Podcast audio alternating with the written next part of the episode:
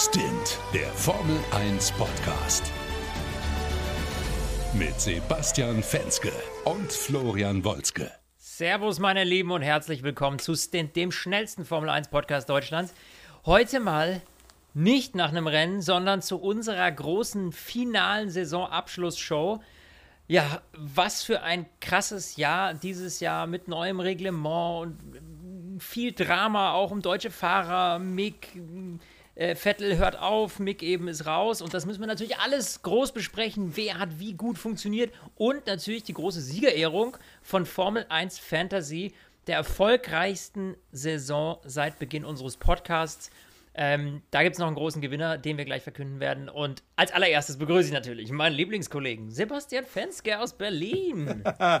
Oh Gott, das war jetzt ja richtig. Du, ich habe zu viel Wetten das geguckt. Ja, ja mein Lieber, hier und aus Berlin, hier in der Stadthalle München. Willkommen, lieber Sebastian. Es ist, doch, nee, ich, ach, es ist eigentlich irgendwie auch so ein bisschen meine Lieblingsfolge, der Saisonabschluss weil es fällt auch so ein bisschen Last ab. Es ist wirklich eine krasse ja. Saison, weil unsere Sonntage sind ja immer noch mal doppelt und dreifach so lang durch den Podcast.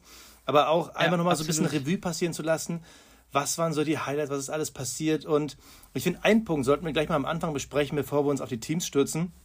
Du hast ja schon angesprochen, das große Reglement-Update. Und wir haben uns ja einiges erhofft. Und insgesamt muss man jetzt am Ende sagen, wir wurden wir wurden doch sehr positiv überrascht. Also das finale Ergebnis ist jetzt raus, man hat nochmal nachgerechnet, es gab rund 30 Prozent mehr Überholmanöver. Statt äh, ja. 600, 700 in die 40er, 50er rein. Ähm, das ist natürlich nicht nach Qualität unterschieden, wie äh, eindeutig war jetzt ein Überholmanöver durchgelassen, aber trotzdem hat man insgesamt das Gefühl gehabt, es hat funktioniert. Thema hinterherfahren funktioniert besser, man kann länger pushen, man kann vor allem über eine ganze Runde an verschiedenen Stellen pushen und das ist eigentlich das, was ich Absolut. sehen wollte. Und mir gefallen die neuen Autos super und ich bin so dankbar, dass Ross Braun, jetzt hat er ja aufgehört, aber dass Ross Braun das als so die letzte große Heldentat in seiner Karriere hinbekommen hat. Das hat er gut gemacht. Absolut, weil ich finde auch, ohne dass wir jetzt diese äh, Statistik nachgeschaut hätten, finde ich, merkt man das absolut äh, auch einfach vom Gefühl, dass wir einfach eine viel, viel ähm, äh, krassere Performance haben. Man darf nicht vergessen, die Spannung im letzten Jahr ist ja vor allem aus diesem Battle Mercedes, Red Bull, Verstappen gegen Hamilton erwachsen, ja. Das war natürlich ein krasses Battle. Aber rein vom Racing her, was doch dieses Jahr eben mit dem Reglement, mit den Überholmanövern, finde ich, ähm, hat es da einfach deutlich mehr Unterhaltungscharakter gegeben. Und äh, ja, das, die ganzen Kritiker, die wir davor gehört haben, mit, oh, und es wurde alles so verwässert und das wird gar nicht so einen Riesenvorteil bringen. Da gab es ja zig, die das geschrieben hatten, die Sorge hatten, dass Stück für Stück eben die Teams dann doch wieder ihre Eigenheiten da reinfuchsen ins Reglement und deswegen dann am Ende, ja, vielleicht dieses ganze Überholen doch nicht mehr so, äh, so wunderbar funktioniert. Aber ich finde, das ist eine gelungene Sache, wie du schon gesagt hast. Und äh, ja, wir haben es jetzt, äh, glaube ich, das mehrfach in dieser Saison äh, äh, kundgetan, dass äh, uns das wahnsinnig gut gefällt. Und ich denke, das geht wahrscheinlich vielen von euch auch so. Also weiter so. Also ich hoffe jetzt natürlich, dass irgendwie nicht Stück für Stück irgendwelche Tricks gefunden werden, wie das immer so ist, wenn es ein neues Reglement gut, gibt. Die werden aber auf Garantie vergeht gefunden. ein bisschen Zeit. Es gehört ja auch ne? zur Formel ja, 1. klar, nur ja, absolut. Nur, dass sich jetzt halt nicht einer rauskristallisiert, weißt du, der jetzt irgendwie so diesen, dieses Hyperauto irgendwie baut, ja. Und äh, also das hoffe ich schon, dass wir da irgendwie, dass es halt spannend bleibt, auch nicht nur innerhalb eines Teams, sondern ähm, ne, dass man auch verschiedene Teams vielleicht hat. Jetzt, wenn Mercedes besser aufholt, aber sprechen wir alles gleich drüber. Da, da ist ja die große Hoffnung, auch wenn es mit der Strafe zu tun hat, aufgrund der äh, Budgetdeckelüberschreitung im letzten Jahr, dass äh, Red Bull durch die reduzierte Windkanalzeit da nicht so viel entwickeln ja. kann. Ich glaube, das ist was Positives, denn naja, wenn du sagst Hyperauto, das war schon Hyperauto, aber über den reden wir gleich. Es gibt aber noch einen Wermutstropfen zum Thema neues Reglement und zwar die Statistik der Podien.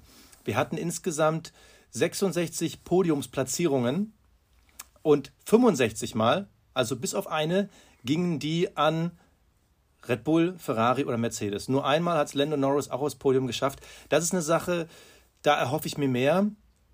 Aber da Ja. hat auch Andreas Seiler hat in einem Interview gesagt, naja, das hat, kann man in der ersten Saison gar nicht anders erwarten, weil natürlich die großen Teams, die haben halt schon bestehende Infrastrukturen, die haben halt Vorteile auch aus den Jahren davor, wo es noch keinen Cost Cap gab, dass man halt da schon ein bisschen rein investieren konnte. Er glaubt, dass sich das über die Jahre, über die Jahre ein bisschen ausgleicht. Das hoffe ich auch, weil vor allem so Teams wie Alpine, McLaren, da wünscht man sich schon, dass dann wenigstens mal einer am Ende auch mal Shampoo süffeln kann. Aber ähm, ich bin da positiv, ähnlich wie du. Also, lass uns reinstarten. Wir gehen alle Teams durch, vom letzten bis zum ersten Platz. Und Ja, aber weißt, du, Ja? weißt du, was krass ist? Ja? Im letzten Platz ist ja dein Lieblingsfahrer. Und der fährt ja jetzt nächstes Jahr gar nicht mehr. Wie, wie hart ist denn das für dich, dass äh, Latifi nicht mehr dabei ist, Basti? Komm, es gibt mal einen dicken Shoutout. ja, also bin ich so ein großer Fan von Nicolas Latifi. Klar, ich weiß halt, dass er am 29. Juni 95 in Montreal, Quebec geboren ist. 61 Starts hat er getätigt in seiner Karriere. Hat insgesamt neun WM-Punkte gesammelt. Boah, ist das bitter. Hast, hast, du- hast, hast, hast du gut abgelesen, die Katas den Katastrophenlebenslauf. Also, äh, man muss sagen, sein Wikipedia-Eintrag ist größer, als er irgendwie so im ersten Moment das mal erwarten würde. Aber äh, bietet doch einige interessante Zahlen. Insgesamt dreimal von 61 Rennen ist er in die Punkte gekommen. Dreimal. Davon die beste Platzierung, Platz 7, letztes Jahr 2021 in Ungarn. Ansonsten zweimal der neunte Platz. Ich finde, Nicolas Latifi ist halt der klassische Paydriver mit überschaubarem Talent. Also das hat er auch immer wieder gezeigt. Und ich finde Absolut. auch es richtig, dass man sich von Nicolas Latifi getrennt hat, denn ähm, ich glaube, er hat Williams schlechter gemacht. Wir haben Williams in den letzten Jahren immer als das schlechteste Team gesehen, weil sie halt auch mit die schlechtesten waren. Klar, da war immer noch ein kleines Battle mit Haas, auch im vergangenen Jahr, aber wir haben dieses Jahr den qualitativen Unterschied gesehen. Und zwar äh, in zweierlei Hinsicht. Auf der einen Seite natürlich mit seinem Teamkollegen Alex Albon, der sowohl in den Qualifyings als auch in den Rennen gezeigt hat, da war in dem Auto grundsätzlich schon mehr drin. Ähm, das zeigt einfach, dass der Williams vielleicht auch nie so schlecht war, wie er technisch wirkte, sondern es einfach auch an der, vielleicht an der Fahrerpaarung lag. Jetzt kann man sagen, ja, aber George Russell war ja auch da, ja klar. Aber das war halt ein noch wirklich Rookie George Russell. Alex Albon hat auch schon in der Hinsicht ein bisschen mehr gesehen. Aber das Auto dieses Jahr, das war eigentlich, glaube ich, stark genug, um häufiger in die Punkte zu kommen, als Latifi es am Ende gemacht hat. Ein einziges Mal, wie gesagt, ein neunter Platz. Nicolas Latifi, wir werden ihn, glaube ich, nicht vermissen. Also seine Aussetzer werde ich schon ein bisschen vermissen, glaube ich, aber grundsätzlich bin ich, bin ich schon sehr dankbar, dass wir auf Nicolas Latifi verzichten können Ja, und dürfen. Das ist so ein. Das, das ist richtig, also da gebe ich dir vollkommen recht. Ich meine, Nicolas Latifi, das ist so ein bisschen ähm, eben wie das damals mit Julian Palmer war. Ähm, da haben wir auch, ich weiß nicht, was war das für eine Saison? War das unser erstes oder unser zweites Jahr Also, im Podcast? Erste Jahr. Erste Jahr war das, das war 17 noch, ne? Ja. Unser erstes Jahr Podcast äh, und wir haben Julian Palmer äh, irgendwie ja auch da, ja, äh, ja, es ganz dezent belächelt, nennen wir es mal so. Ja, und ähm, mein Nicolas Latifi eben klassischer Paydriver, ähm, der eben dann auch, äh, aber auch nicht an Performance wachsen konnte. Und du siehst das irgendwie ähm, Qualifying 18 zu 3 verloren, Rennen 16 zu 4 verloren ja, was soll ich da sagen, ja? Und jetzt ist ja Alex Albon auch nicht jemand, den wir ähm, mit Samthandschuhen anfassen. Wir erinnern uns an die Red Bull-Zeit, wo wir auch gesagt haben, so, okay, wenn bei dem jetzt langsam nicht irgendwie mal der Knoten im Kopf platzt, dann wird das nichts mehr. Also ein Überfahrer ist der auch nie oder haben wir ihn nie als Überfahrer gesehen. Und ähm, klar ist aber, dass der natürlich massiv äh, Nicolas Latifi dominiert hat, ähm, jetzt hier bei Williams und eben auch gezeigt hat, dass wenn mal was zu holen ist, auch ein neunter Platz war mal mit drin, eben mal Punkte holen, dann war das eben Alex Albon, der das geholt hat und Nicolas Latifi, der hat ja auch, also wenn wir keinen Safety Car hatten, was deren Abstand hatte am Ende des Rennens, also das war eine eigene Liga nach hinten, muss man ehrlicherweise so sagen und deswegen ja, würde ich sagen, haken wir einfach mal Nicolas Latifi ab. Alex Albon gleich mit, würde ich sagen, weil über den habe ich jetzt auch nicht so viel, außer eben, dass er klar der bessere Fahrer natürlich ist, aber da sieht man eben, äh, das ist die klassische Sache. Du siehst, wer wird wegen seiner Performance genommen und wer wird wegen seinem Geldbeutel genommen. Seines Geldbeutels. Geldbeutels. Was erwartest du vom nächsten Jahr? Ja, Du, ich, äh, du weißt wie immer und wie ich es in jedem Jahr im, äh, am Ende sage in der Saisonabschlussanalyse, ich hoffe, ich hoffe, ich hoffe, dass Williams nach vorne kommt irgendwie. Ja, auch wenn es jetzt nicht mehr dieser familiengeführte Betrieb ist, ähm, ist es trotzdem ein Traditionsrennstall.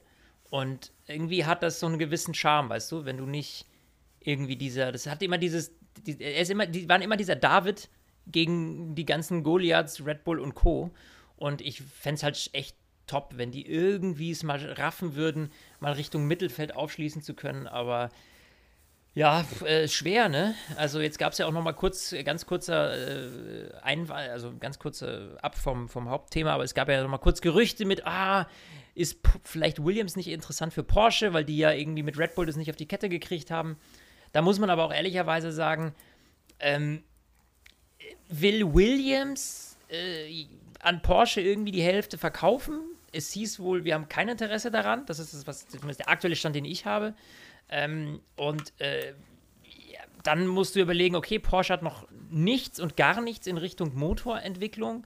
Sprich, bei Red Bull hätte man sich ja irgendwie ein Red Bull Powertrains äh, eingekauft. So, bei Williams geht das nicht. Klassisches Kundenteam, die haben überhaupt keine Infrastruktur dafür. Und so langsam tickt dann auch mal die Uhr, ne, äh, so einen Motor zu entwickeln, ja.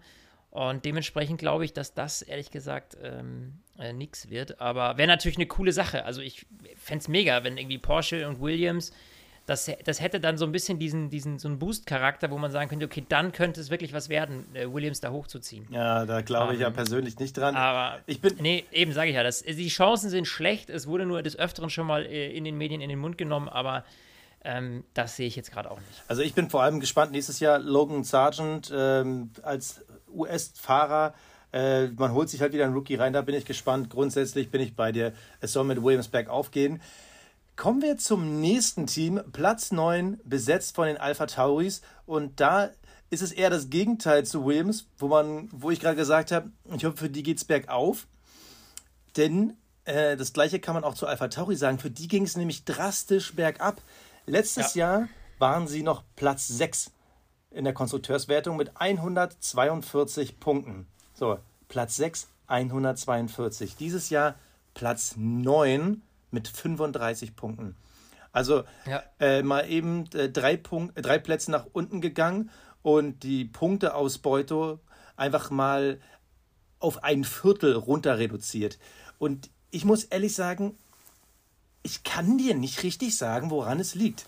Also Alpha nee. Tauri, wir reden da natürlich von Yuki Tsunoda und Pierre Gasly. Und es ist irgendwie ganz schwierig. Gucken wir mal auf die nackten Zahlen der beiden Fahrer. Pierre Gasly am Ende Platz 14, 23 Punkte. Yuki Tsunoda Platz 17 nur äh, mit 12 Punkten. Und damit ist Tsunoda hinter Lance Stroll, Mick Schumacher äh, und nur noch gerade so vor Guan Yu Zhou und den Williams. Und ja, ich will es jetzt nicht nur an äh, Tsunoda, äh, Tsunoda irgendwie aufhängen, aber ich finde schon, dass man merkt, dass er jetzt nicht das Übertalent ist, was einfach brutal die Punkte abliefert. Da hat man vor allem im Vergleich zu Gasly, merkt man, da ist noch ein leichter Klassunterschied. Deshalb bin ich besonders gespannt auf nächstes Jahr, ob Yuki Tsunoda wirklich derjenige ist, der das Team anführt. Nächstes Jahr wird sein Teamkollege ja ähm, Nick de Vries der natürlich dieses Jahr mal einen gucken lassen hat, aber man muss ja trotzdem. Aber richtig. Gucken. Ja, aber man muss trotzdem mal gucken, wie, wie viel Konstanz ist da und ist dann Zunoda als der Erfahrene derjenige, der das Team zieht und auch Nick de Vries nebenbei mitzieht, beziehungsweise auf Augenhöhe mit dem fightet, oder muss halt de Vries als Neuling den Job von Gasly übernehmen, weil dann sehe ich auch ich, die Zukunft von Zunoda in Gefahr. Eben, das, das wollte ich gerade sagen. Also wenn, wenn Nick de Vries nächstes Jahr ähm, Yuki Tsunoda im Regen stehen lässt, dann muss ich auch sagen, dann, ich glaube, dass die Zeit von Yuki Tsunoda dann in der Formel 1 vorbei sein könnte. Ja. Also, wenn Nick de Vries als Neuling, ich meine, er hat dieses Jahr ein Rennen gefahren und zwei Punkte geholt. das war natürlich der, äh, mega, ja. Aber ähm, wenn er sich jetzt dann nächstes Jahr wirklich, dann kann man eben nicht mehr von Glückstreffern reden, sondern wenn er dann wirklich Yuki Tsunoda deklassiert, dann muss man ehrlicherweise sagen: Boah, Yuki, du hast jetzt irgendwie zwei Jahre in diesem Team gefahren. Drei dann sogar. Ähm, äh, drei dann, genau, Ende nächsten Jahres sind es dann drei. Und dann kommt ein Neuling und deklassiert dich. Schwierig. Und Yuki ist so einer, ich sehe bei dem nicht, ähm, ich sehe da keinen Performance-Sprung. Ja. Also, ähm, da muss man ehrlicherweise sagen, schau dir mal an, wann hat er die Punkte geholt? Yuki Tsunoda hat die Punkte geholt im ersten Rennen, im vierten Rennen und im sechsten Rennen. So, und dann ganz am Ende nochmal einen Punkt. Äh, wann war das? Drei Rennen vor Schluss? Äh, nee, vier Rennen vor Schluss, äh, war in den USA. Vier Rennen vor Schluss, das war USA. So. Äh, da hat er noch einen, äh, einen Punkt geholt. So, und Pierre Gasly hat über die gesamte Saison nahezu verteilt Punkte geholt. Ähm, wenn's, ne, es sind auch nur 23 in Summe, aber immerhin, ja. So ging da immer irgendwie was. Und äh, bei Yuki ähm, sehe ich halt allein an der Punktevergabe, dass es halt eher ein Abfall war in Richtung äh, Saisonende ab der Hälfte und nicht ein, ja, eine Steigerung der Performance. Ja, und. Äh, wenn der Teamkollege im gleichen Auto, weißt du, wenn der Teamkollege im gleichen Auto es schafft, trotzdem irgendwie regelmäßig Punkte zu holen und bei Yuki irgendwie die Punkte nur am Anfang der Saison waren und es dann abfällt hinten raus, schwierig. da bin ich ja gleich gespannt, wie du die Leistung von Kevin Magnussen bewertest. Aber ja, wir müssen aber auch den Alpha Tauri an sich äh, mal besprechen, beziehungsweise was ich am spannendsten an der, an der ganzen Statistikrechnerei äh, jetzt sehe, also klar, im Qualifyings ist es nur knapp 13 zu 9 für Gasly gewesen und 14 zu 8 in den Rennen für Gasly. Das ist relativ nah an der Parität dran. Ne? Was ich aber spannend finde, ist, wenn du in die Punktevergabe mal reinguckst, wer hat wann Punkte geholt. Gasly und Zunoda haben nie beide im gleichen Rennen gepunktet. Also du hast es gerade angesprochen, Zunoda hat insgesamt in, ja. in, vier Rennen gepunktet, Gasly hat insgesamt in sechs Rennen gepunktet. Das heißt, äh, man hätte da auch insgesamt, äh, also insgesamt hat man in zehn Rennen gepunktet, aber nie beide gleichzeitig. Es war halt immer dieses Ding, einer hat nicht so ganz funktioniert, strategiemäßig war das auch nie der Knüller. Das Auto der Alpha Tauri war im Rennen auch tendenziell ein Auto, was nach hinten geguckt hat als nach vorne. Also auf, auf der technischen Seite, wenn man sich dann immer noch fragt, wie sind die denn eigentlich ein Junior-Team von Red Bull? Also die scheinen da ja überhaupt keinen Austausch zu haben. Nee, was ja auch gut ist. Aber da fragt man sich natürlich, wie lange will man sich so ein Hobby-Team leisten auf dem Niveau? Also Platz 9, klar ist das irgendwo auch eine Werbeplattform für diese, für diese Modemarke von Red Bull, aber es ist eben kein Hit. Und da bin ich halt gespannt, ob nächstes Jahr De Vries das wieder rausziehen kann, weil bei Gasly natürlich war da auch mal irgendwo auch mal ein kleines Highlight dabei. So, äh, ja. zehn Punkte, äh, ähm, musst du mir mal helfen. Das war, glaube ich, in Baku. Ähm, klar, ja. das sieht gut aus in diesem einen Rennen. Gasly war immer derjenige, der für einen Hit verantwortlich war, der äh, immer, immer einen rausgehauen hat pro Saison, aber das ist dann schon fast zu wenig gewesen. Ich hatte so ein bisschen das Gefühl, als in der Saisonmitte klar war, er geht, beziehungsweise die Tendenz eindeutig, dass er gehen wird. Es wurde ja relativ spät bekannt gegeben, aber er ist ja nur nächstes Jahr bei ähm, ähm, Alpha, ja Quatsch, Alpha, äh, Alpin.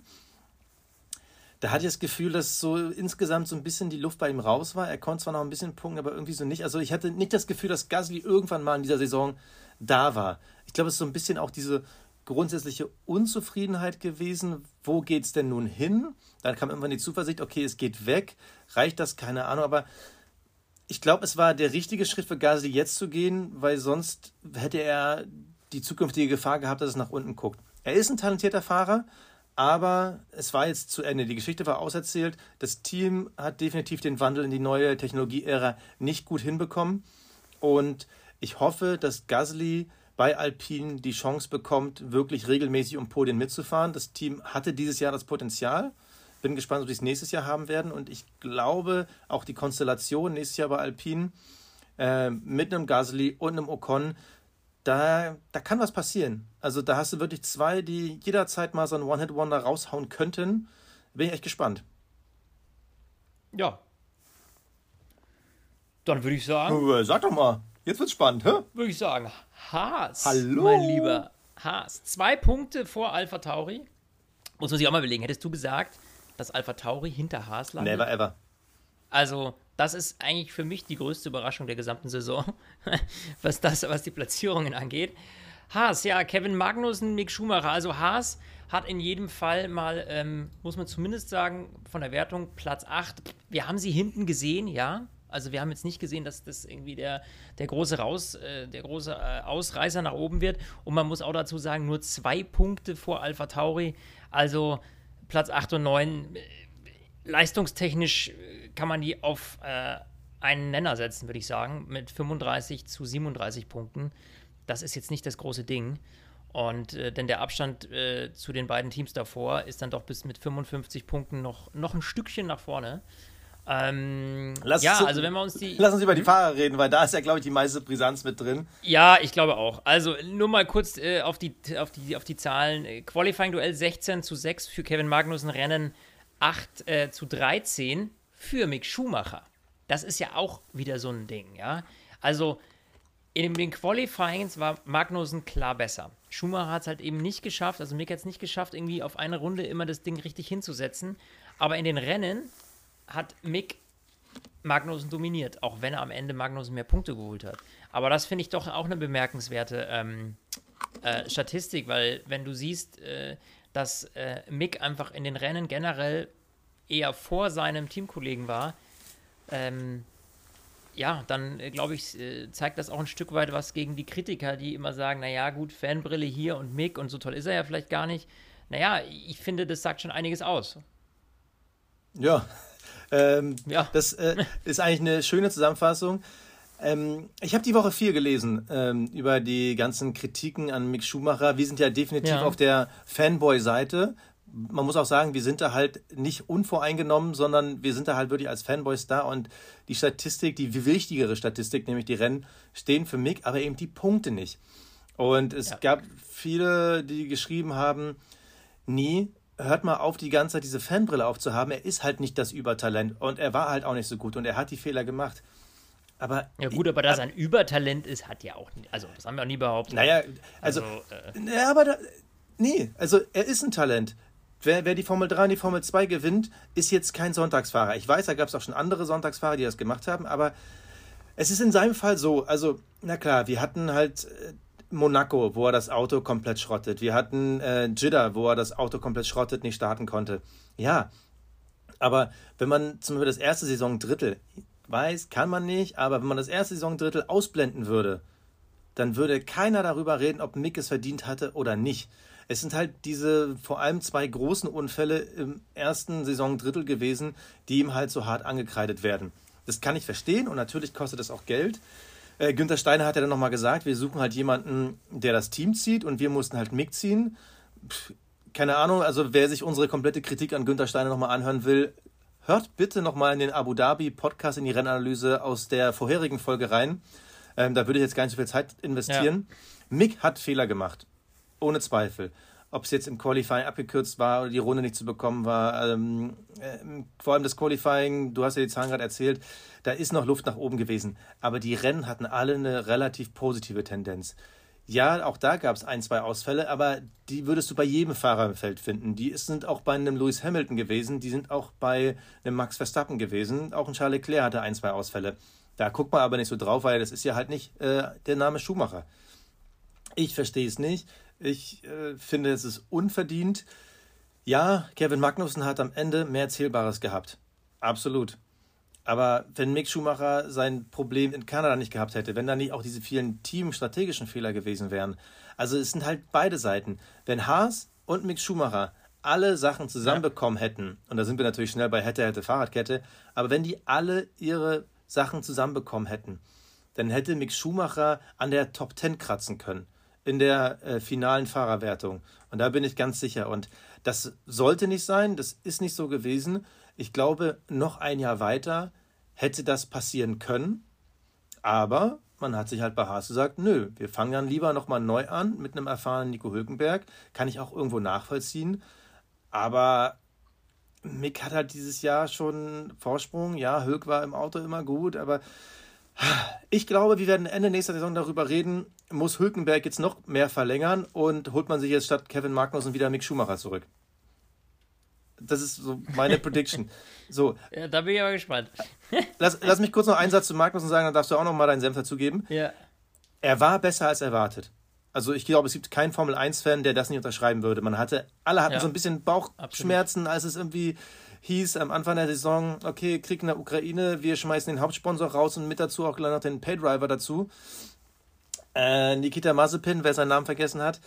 Und dann kam Magnus und alle dachten so, wow, der hat sein Ding teilweise gut gemacht, Aber wenn wir am Ende auf die nackten Zahlen gucken, es war jetzt zweimal, wo er herausragend war. Das war in Bahrain, das war in Österreich.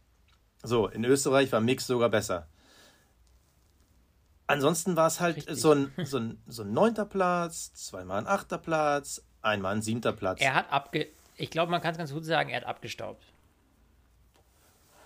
Ja, was ja auch okay da, ist. Auch das ist eine Leistung. Ja, eben.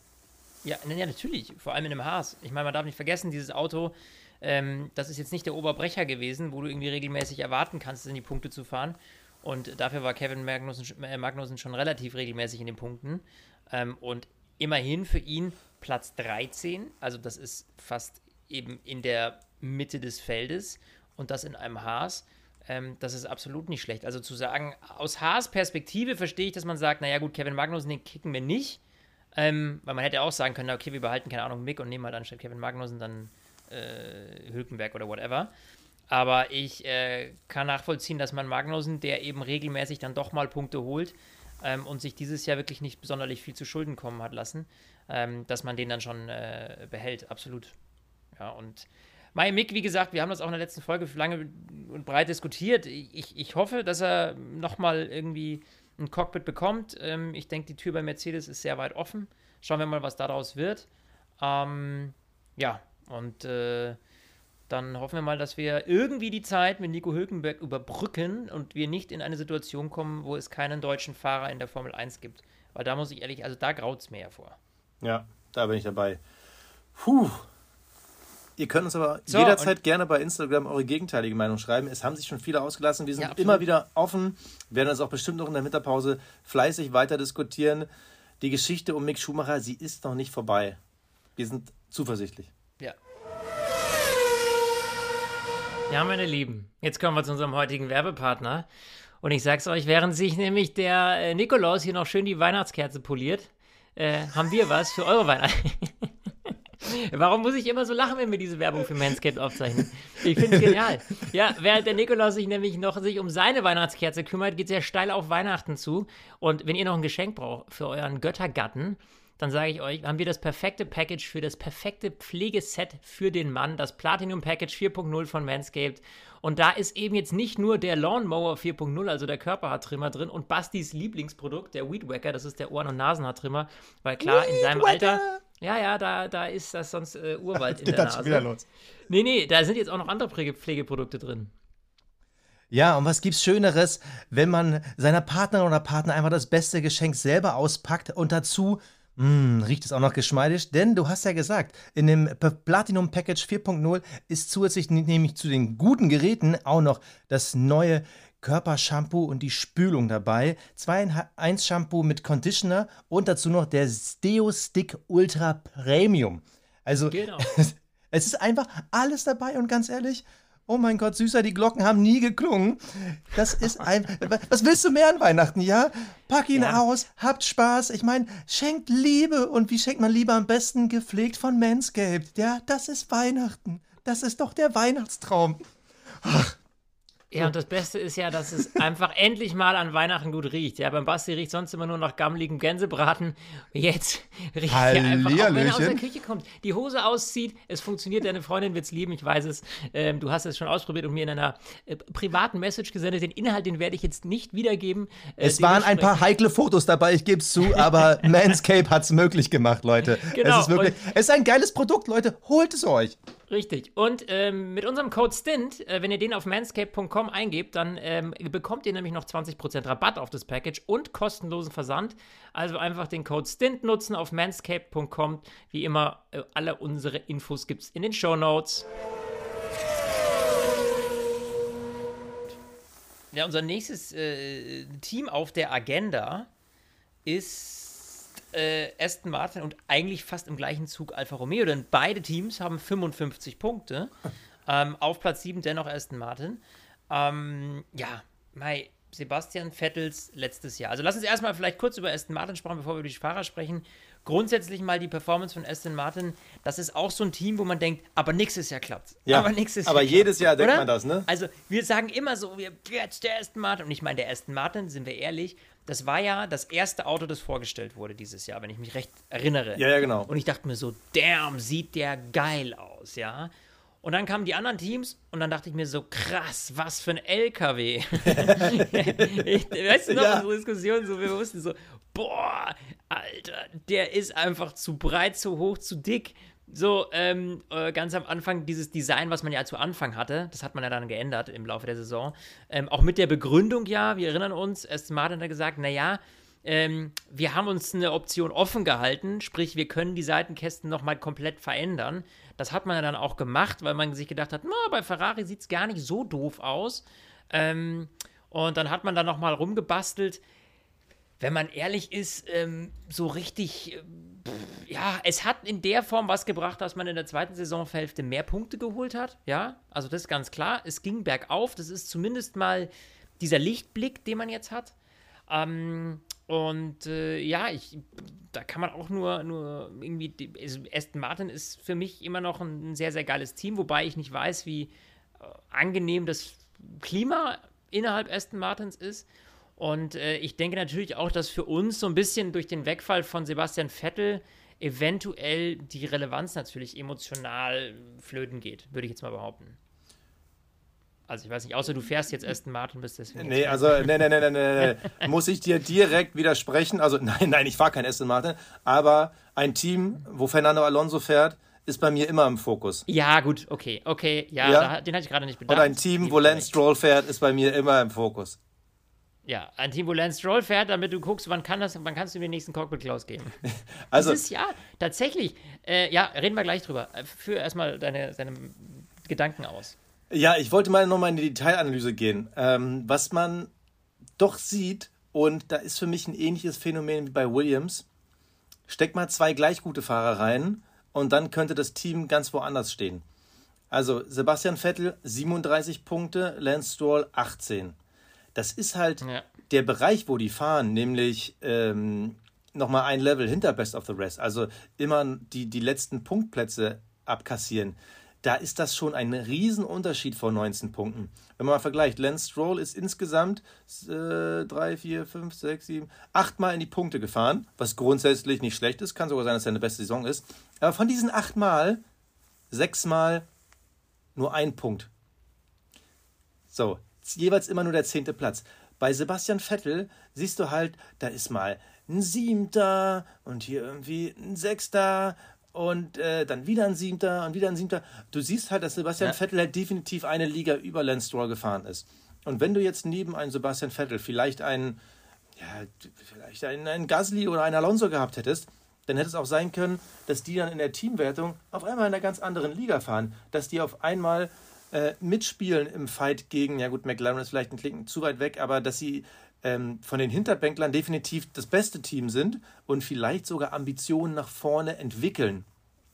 Das ist einfach krass. Und Sebastian Vettel, äh, da würde ich gerne im Schwerpunkt nochmal drüber reden. Wir haben ja uns vorgenommen, in der Winterpause wollen wir nochmal eine Sebastian Vettel Spezialfolge machen, weil wir einfach mal, das, da ist einfach so viel passiert in seiner Karriere, da muss man nochmal ein bisschen länger drüber Ja. reden.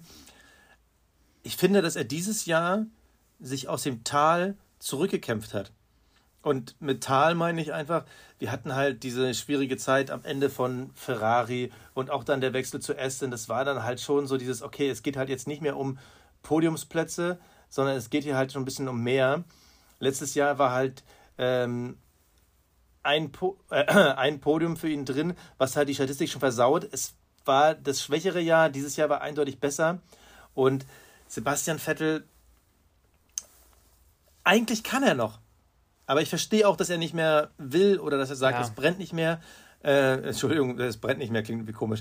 Ähm, dass er sagt, dass äh, in ihm das Feuer halt nicht mehr so stark ist, dass es halt reicht, die Formel 1 über die Familie zu stellen. Ich finde es schade, weil vor allem zum Ende der Saison, beziehungsweise eigentlich in der zweiten Saisonhälfte, er hätte auch viel häufiger in die Punkte fahren können, aber dann lief es halt unglücklich mit den Boxenstops oder mit den Safety Cars, wo er eigentlich sehr solide irgendwo in den Punkterängen lag und dann ist einfach der Formel 1 Squad hat er einfach gegen ihn entschieden. Also Sebastian Vettel hätte auch locker in den Top 10 der Fahrer sein können. Platz 12 immerhin in diesem Auto. Und gleich auf mit Danny Ricciardo auf Platz 11. Also, also stimmt. Ist, stimmt. Ne, darfst du auch nicht vergessen. Also es ist ja quasi Platz 11, 12. Äh, ja. Ne, also er ist ja ganz knapp an den Top 10 vorbeigerutscht. Ja, ja absolut. Ähm, also, und das hat mir was gezeigt. Lance Stroll dagegen ist halt, es ist halt Lance Stroll. Der wird so lange fahren, wie Papa halt Kohle hat. Ich bin nur gespannt, wie lange sich Papa das anguckt. Es war, ich glaube, oder, also jetzt ohne die Statistiken zu kennen, aber gefühlt würde ich sagen, seine beste Saison weil es gab die wenigsten Ausfälle, also jetzt geistigen Ausfälle genau. von ihm. Das ist ja auch das, was ich vorhin, genau das wollte ich ja eben vorhin sagen. Ich glaube, wir haben ihn dieses Jahr so selten zum Cockpit Klaus gekürt wie in den Jahren zuvor. Also, ähm, ich glaube auch der, Mai, vielleicht ist es einfach, wenn du mit der Brechstange einfach ein Team hast, was dich auf Ewigkeiten quasi unter Vertrag hat, quasi Lifetime Contract, ja, ähm, dann wirst du vielleicht doch irgendwann automatisch besser. Also wir hatten ihn, wir hatten ihn, wenn du die Zeit hast. Wir hatten ihn einmal zusammen in Australien. Da hatten wir beide äh, Lance Stroll als Cockpit Klaus. Ansonsten schaue ich mal durch die Statistik. Ähm, Nee, ich sehe ihn sonst nicht mehr. Übrigens, danke übrigens Simon Cherry, äh, Instagram, äh, du hast uns nochmal die Übersicht geschickt. Du setzt dich da hin und schreibst das mit, ey, du bist ein Knüller. Ja, äh, absoluter Killer, geil. Da, danke, dass du das machst.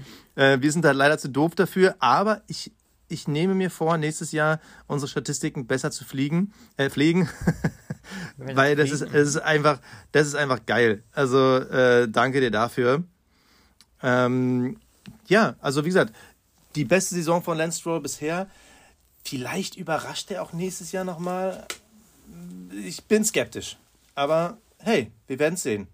Aston Martin, ja, ja. Ähm, ja. grundsätzlich, man, sie haben halt Potenzial. Du redest ja immer gerne über diese Fabrik, die ja seit gefühlt 100 Jahren fertig werden soll. Ich weiß gar nicht, ob sie mittlerweile fertig ist mit dem eigenen Windkanal. Ich glaube, das nächste vielleicht wächst schon Moos, vielleicht wächst schon Moos auf dem Grundstein. Ich, ich glaube, das nächste Jahr, wird, nächstes Jahr wird entscheidend für Aston Martin, in welche Richtung es geht und vor allem, wie lange Lawrence Stroll noch Bock hat, da Geld reinzupumpen. Denn ob das jetzt wirklich so viel Renommee bringt, ich bin gespannt. Fernando Alonso sich zu holen über einen Mehrjahresvertrag ist schon ein Statement. Absolut. Aber wird auch ordentlich was gekostet haben. Ja, gut, aber das ist doch der, die, die Fahrer zählen ja nicht ins Budget Cap rein. Das kann ja äh, Lawrence Stroll egal nee, sein. Nee, aber weil wir aber, natürlich nicht, aber weil wir ja gerade eben gesagt haben, der, mal gucken, wie lange er da Bock hat zu bezahlen. Er weiß aber ganz genau, er braucht so einen Fahrer, weil äh, du kannst dieses Team nur weiterentwickeln, wenn du einen absoluten Vollprofi da vorne sitzen hast mit viel Erfahrung. Weil du kannst natürlich dieses Team nicht so weiterentwickeln mit einfach nur Lance Stroll und einem anderen Rookie. Das wird nicht funktionieren. Sprich, taktisch ist es genau das Richtige zu sagen, okay, wir holen uns einen Sebastian Vettel, der hört auf, okay, wer ist da? Holen wir uns einen Fernando Alonso. Das sind die Fahrer, die eben über, äh, über mehr als zehn Jahre Erfahrung haben, wo du dann weißt, so, ne, wenn die was sagen, dann äh, können unsere Mechaniker auch was damit anfangen.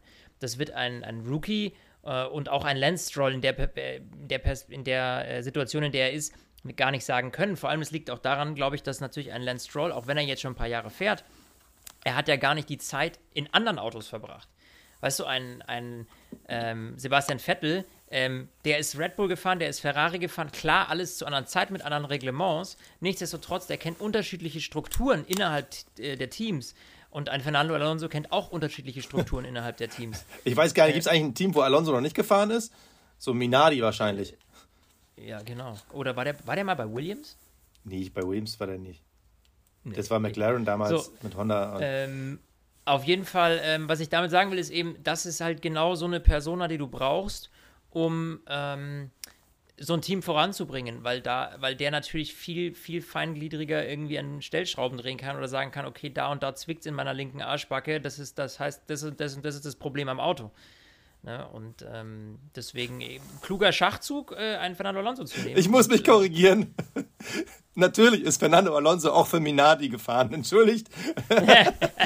ich, ich, war die ganze Zeit so. Nee, oder ist er doch für Minardi gefahren? Minardi, Renault, McLaren, dann auch mal Renault, Ferrari, McLaren, Alpine, nächstes Jahr Aston Martin.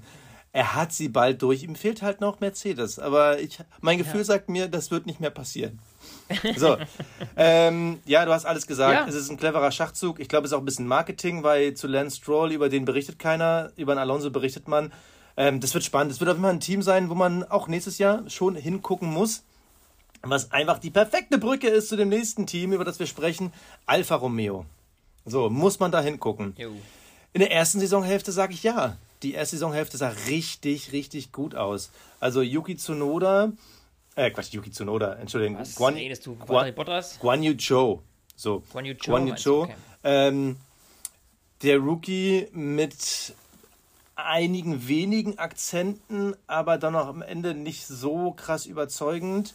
Ähm, daneben Valtteri Bottas mit einem Bombensaisonstart. Also Ja. äh, er hat einfach mal Also- 98% aller seiner Punkte in den ersten äh, acht Rennen geholt.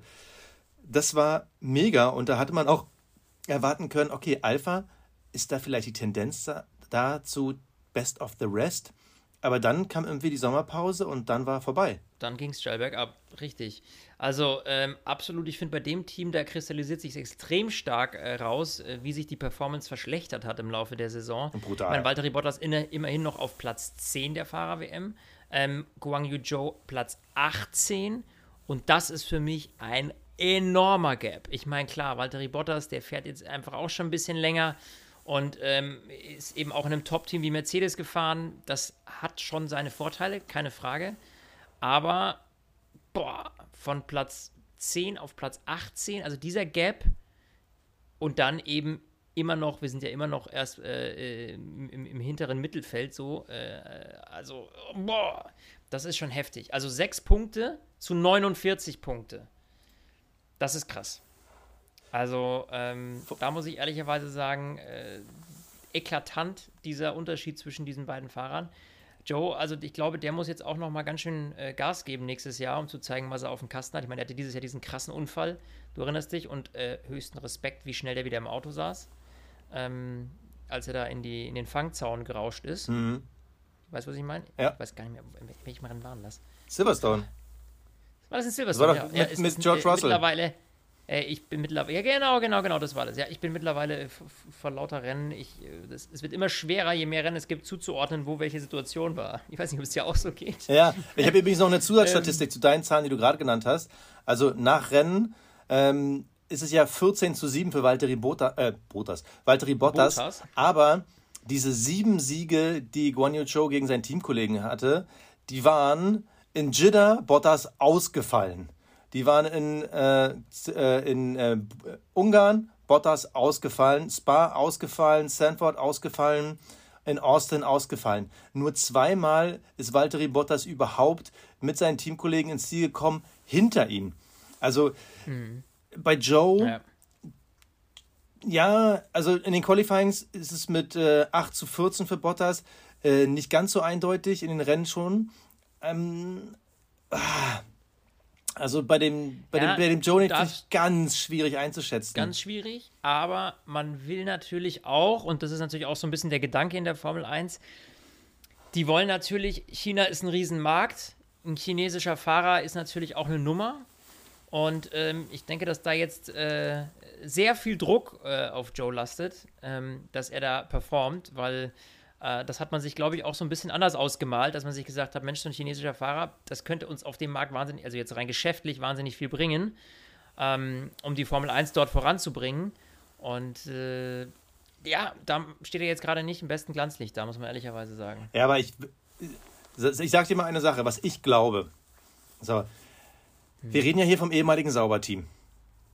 Die waren natürlich immer in the middle of nowhere, was das Wirtschaftliche angeht in den letzten Jahren. Und da hat man sich natürlich auf diese Kooperation mit Alfa Romeo eingelassen. Dann gibt es halt ein bisschen Kohle, dann holt man sich einen Chinesen, der jetzt nicht komplett untalentiert ist, das will ich gar nicht abschreiben, aber wo man jetzt nicht davon ausgehen kann, dass der jetzt irgendwie Valtteri Bottas dominiert. So, der Rückstand ist nun ziemlich eklatant, 6 zu 49 Punkten. Ich glaube, dass Joe wirklich so ein Marketing-Move war, um halt Kohle reinzukriegen. Meine Vermutung ist, jetzt wo die Zukunft um sauber relativ klar ist mit dem Einstieg von Audi, spätestens 2026, ich glaube, Guan Yu Zhou wird nächstes Jahr noch fahren und dann ist er raus. Also ich kann mir sogar vorstellen, dass ähm, der, dieser Cockpitplatz von Guan Yu Zhou die größte Chance ist für Mick Schumacher, übernächstes Jahr zurückzukommen. Erstens, um schon mal den, diese Vorreiterrolle für Audi zu haben.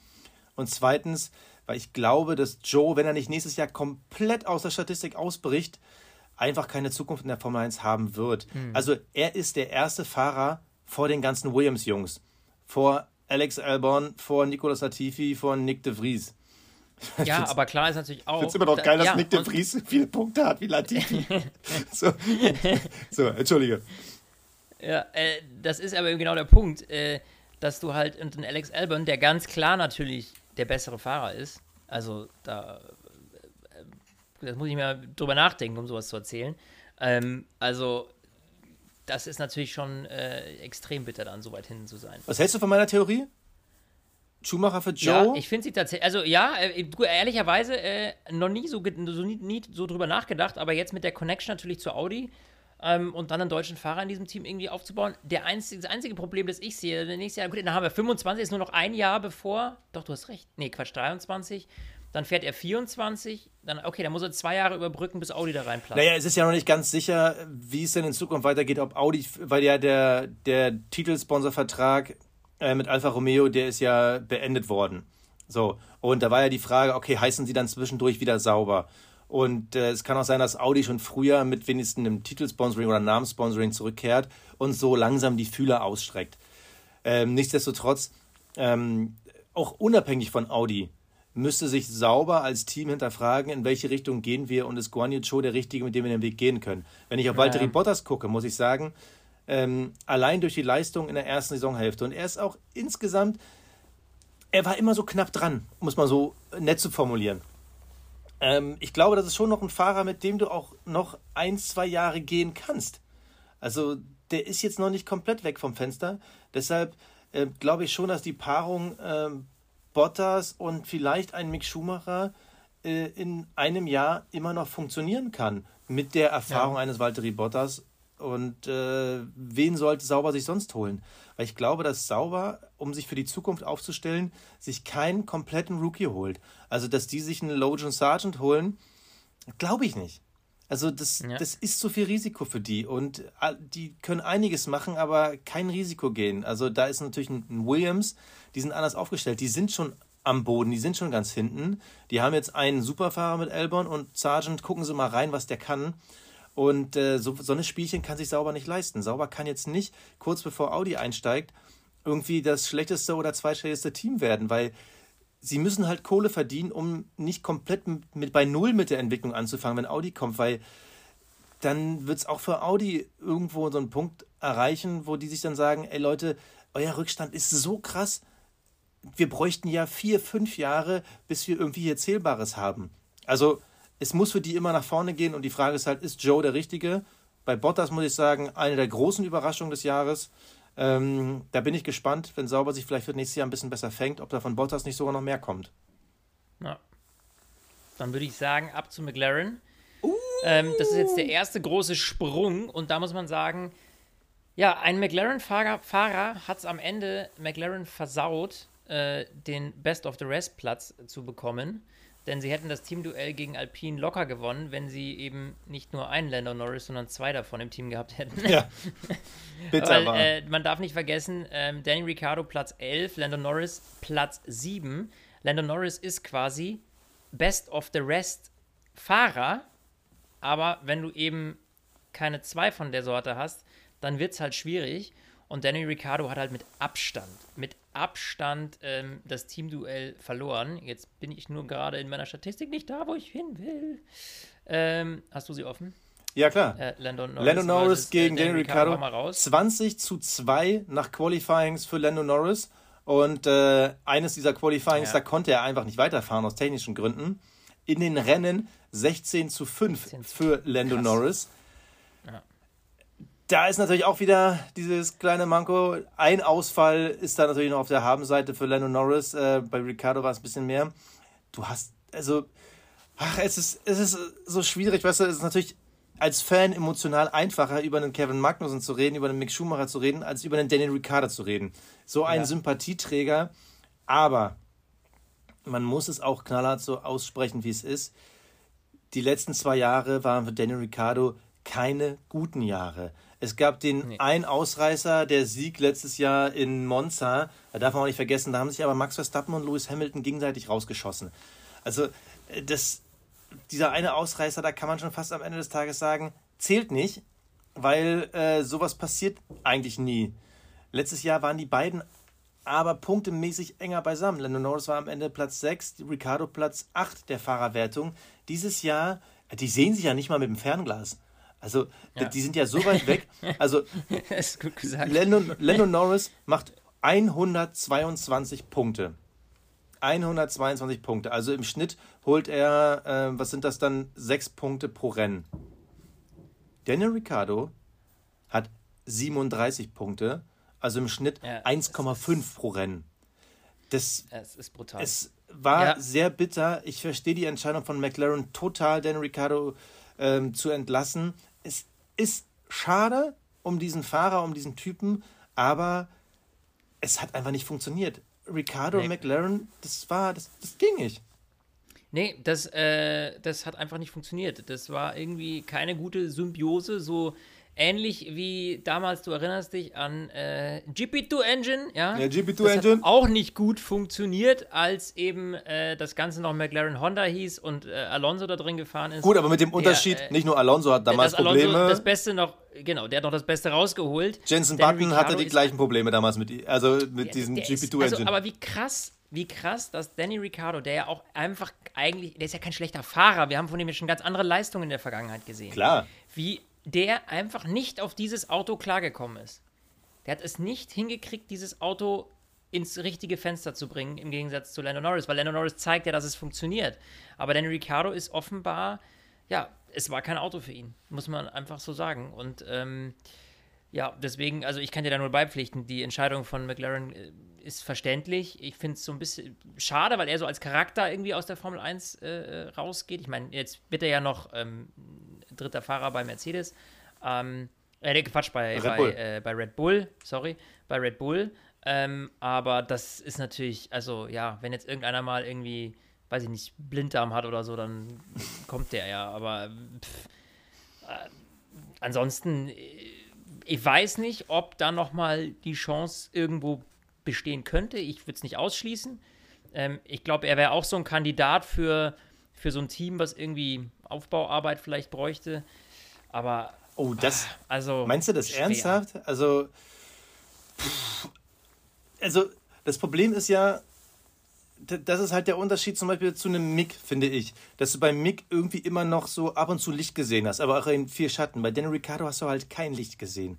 Also ich sehe nicht als Fahrer, mit dem ich ein Team aufbauen würde. Also wäre ich jetzt Williams, wäre ich Alfa Romeo, wäre ich ähm, Alpha Tauri, gut, die würden jetzt keinen alten Fahrer holen, aber ähm, da würde ich mir nicht Daniel Ricciardo holen. Also da muss ich ganz ehrlich sagen, ist das, was zum Beispiel ein Fernando Alonso abgerissen hat, also eine ganz andere Klasse.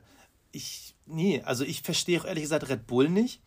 Natürlich kann Red Bull ihn als Testfahrer einschätzen, was er drauf hat. Und falls Sergio Perez dann doch irgendwann sagt, Max Verstappen lasse ich nicht durch, kann man ihn sofort austauschen, damit äh, man auf Garantie mit Daniel Ricciardo einen hat, der dankbar ist zu fahren und Max Verstappen liebend gerne durchlässt. Ähm, ansonsten, nee, kein Comeback. Also du meinst so ähnlich wie jetzt bei Haas, dass die nächstes Jahr Magnussen rausschmeißen und sich dann Ricardo holen und dann Ricardo Hülkenberg dann 2024 fahren, sehe ich nicht. Sehe ich bei Daniel Ricciardo bei aller Liebe, sehe ich nicht. Warum? Würde ich nicht machen. Ja. würdest du, Tja, äh, welches Team? Ja, nee, ich meine, holen? du hast ja immer noch, ja, wenn du noch andere Optionen hast, klar, aber das ist halt, äh, die Frage ist halt, ist es jetzt nur dieses, dieser McLaren gewesen? Weißt du, ich meine, also. Ja, aber dann guck dir Lando Norris an, also die 122 nee. Punkte, also direkt dahinter in der WM ist Esteban Ocon mit 92 Punkten. An dieser Stelle dürfte nicht es, also Esteban Ocon stehen, der es verdient hat, um Gottes Willen. Da müsste halt Daniel Ricciardo stehen, weil in diesem Auto mehr drin war. Die hatten die ersten zwei Rennen diese Saison, ähm, da musste das irgendwie erstmal klappen. Das erste Rennen war komplett Mülltonne, da hat bei McLaren gar nichts funktioniert. Irgendwas mit den Bremsen, glaube ich, war es damals. Aber danach ist Lando Norris nur dreimal nicht in die Punkte gekommen. Also, wenn wir wirklich mal das erste Rennen ausblenden, dann ist er halt von 21 Rennen 18 Mal in die Punkte gekommen. Und bei Daniel Ricciardo Boah, da muss ich jetzt anfangen zu zählen, weil da so viele Striche dazwischen ja. sind. 1, 2, 3, 4, 5, 6, 7, 8 Mal in die Punkte gekommen. 8 zu 18, das ist zu wenig. Oh Mann, ich bin so ja. böse, aber das tut mir leid. Tja. Aber lass uns Was kurz. schätzt du, wie, wie, wie, lass uns ganz kurz das Team abha also äh, über das Team sprechen. Wo, wo, wo glaubst du, geht die Reise für McLaren hin?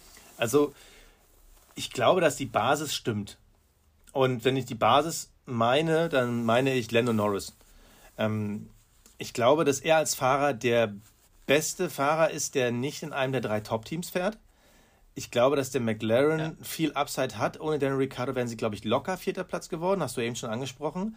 Und ich glaube, nächstes Jahr, da ist es, doch, da kann was kommen. Also, wird es ein Podium werden? Ja, doch. Also, äh, da sind schon zwei, drei Podien locker mit drin, wenn sie jetzt den Schritt nach vorne machen, wenn sich halt alles ein bisschen annähert, wenn man natürlich dann ein bisschen abguckt, was haben die Top-Teams gemacht. Die, das große Fragezeichen natürlich Oscar Piastri. Ist er wirklich so ein ausragendes Übertalent, der sofort wegboostet, oder wird auch er Anlaufprobleme haben? Anlaufprobleme würde bedeuten, ähm, nächstes Jahr würde ich Alpine wieder vor McLaren sehen. Wenn der aber einschlägt, ganz ehrlich, Best of the Rest, safe Nummer und dann auf jeden Fall drei, vier Podien. Also es dann. hängt halt davon ab, wie gut Piastri einschlägt, ne? Wir werden sehen. Wir werden Oh. sehen. Jetzt komm, jetzt hier, So, komm. mein Lieber, jetzt, jetzt darfst du mal ein bisschen reden. Alpin, Alpin, Alpin. Also, wir haben mit Alpin, ähm, haben wir, boah, ich klicke mich hier durch diese Punkte, Wahnsinn, ey. 173 Punkte äh, erreicht. Das heißt, es ist eben relativ knapp gewesen zu McLaren.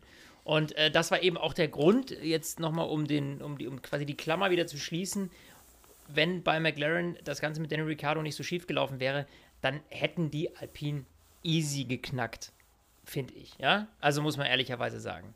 Das hätten die gepackt. So Alpine, äh, klar, ich meine, die hatten Fernando Alonso, was natürlich ähm, ein ziemlicher äh, Glückstreffer ist. Aber man darf auch nicht vergessen, Esteban Ocon, der hat schon auch seine Leistung abgespult. Also allein wenn wir mal in die Duelle gehen hier, im Qualifying, da war es ganz knapp 12 zu 10 für Fernando Alonso, im Rennen 9 zu 12 für Ocon. Und da muss ich sagen, wenn ich so eine Statistik sehe, dann haben die einfach zwei Fahrer gehabt, die funktioniert haben ähm, und das Bestmöglichste aus diesem Fahrzeug rausgeholt haben, aus dem Alpin, finde ich. Also die beiden, die haben, äh, da ist, die, also du siehst ja an der Statistik, beide Fahrer sind auf einem ähnlichen Niveau gefahren, wobei, ja, ich würde mal sagen, Fernando Alonso vielleicht nochmal so den gewissen Kick gegeben hat. Der hatte auch den ein oder anderen Ausfall, was ihm dann so ein bisschen Fünf. das Ganze versaut hat. Fünf Ja, Ausfälle. Deswegen, äh, äh, ne, dementsprechend natürlich auch dieses Qualifying 12 zu 10 und Rennen 9 zu 12 verloren quasi. Das äh, liegt eben aber auch so ein Stück weit auch an den Ausfällen. Nichtsdestotrotz ähm, haben beide da gut performt. Also ich äh, finde dieses Team, was wir ja auch letztes Mal gesagt hatten, die haben ja sehr stark immer zusammengearbeitet. Jetzt in, den, in der Endphase war es nicht mehr ganz so kuschelig zwischen den beiden, hatte man so das Gefühl. Was schade ist. Ähm, was schade ist, weil die echt, also die hatten so ein richtig, waren so richtig dick gebondet, hatte ich so das Gefühl. Ähm, und da eben hat es so ein bisschen nachgelassen, aber beide sind auf einem sehr, sehr guten Level gefahren, finde ich, für Alpine. Und ähm, ja, da ist auch, glaube ich, also wenn ich mich jetzt ganz täusche, aber weder ein Esteban Ocon noch ein äh, Fernando Alonso haben sich da irgendwie groß was zu Schulden kommen lassen in dieser Saison. Nö, bis auf jetzt äh, die Kollision in Brasilien ähm, stimme ich zu 100% Ja, okay. zu. Die Ausfälle, die sorgen halt dafür, dass es sich ein bisschen dieser Parität annähert, weil kein Team wirkt laut Statistik so homogen. Ähm, es ist halt in der Fahrerwertung am Ende Platz 8 und Platz 9. Äh, nur neun Ja, Punkte trennen sie, aber eben diese, diese fünf Ausfälle, die waren halt Ja, ja. die waren halt eigentlich immer an den Punkten. Und das ist halt, das tut mir halt vor allem für Alonso leid, weil er hätte seinen Teamkollegen auch deutlicher dominieren können, oder ja, dominieren ist vielleicht ein bisschen übertrieben, aber er hätte noch klarer zeigen können, dass er die Nummer 1 ist. Und ich glaube, es hat auch Esteban Ocon ein bisschen gestört, der aus meiner Sicht äh, eine, eine ganz, ganz tolle Entwicklung gemacht hat als Fahrer. Also der Absolut. mal eine Zeit lang weg war. Dann letztes Jahr, da war natürlich dieser eine Sieg, der besonders aufgefallen ist. Aber da war schon dieses, ah, okay, Esteban Ocon ähm, war irgendwie ein Fehler, den äh, kurzzeitig mal nicht in der Formel 1 zu haben. 2019 durfte er nicht fahren. Ähm, und dieses Jahr hat das bestätigt. Aber er ist halt keiner von diesen Überfahrern. Er ist ein sehr guter Fahrer, ein konstanter Fahrer. Aber er ist auch kein Alonso. Und das soll was heißen, wenn du halt gegen den 100-Jährigen fährst. Er, Ja. Also es gab immer Rennen, wo das Pendel in die eine oder andere Richtung ausgeschlagen hat, aber am Ende war Alonso schon noch den kleinen Ticken besser. Und ich glaube, es hat Ocon auch ein bisschen gewurmt, weil natürlich hatten Alonso einen ganz, äh, Alonso, Alonso einen ganz anderen Fokus. Alonso. Und ich glaube auch, das war das Ding, was da halt in Brasilien zur Kollision geführt hat. Ich bin gespannt, wie das nächstes Jahr wird, wenn dann die French Connection im French Team ähm, dann eine Einheit bilden sollten. Und wenn dann ein Gasly kommt, den ich vom Talent her auf einem ähnlichen Niveau sehe wie ein Fernando Alonso, nur immer im falschen Zeitpunkt, im falschen Auto, da bin ich gespannt. Also ich finde, Alpine wird auch nächstes Jahr so ein Team to watch sein, um zu gucken, wo geht's hin und äh, wer hat da die Nase vorn. Also ich würde mein Geld auf Gasly wetten glaube aber, ich, der Heimvorteil bei Ocon ist nicht zu unterschätzen, weil er es halt schon ja. kennt. Also, es wird ein spannendes Team. Also, ich, ich wird auf jeden Fall das Duell Alpine-McLaren, das werden wir nächstes Jahr wiedersehen.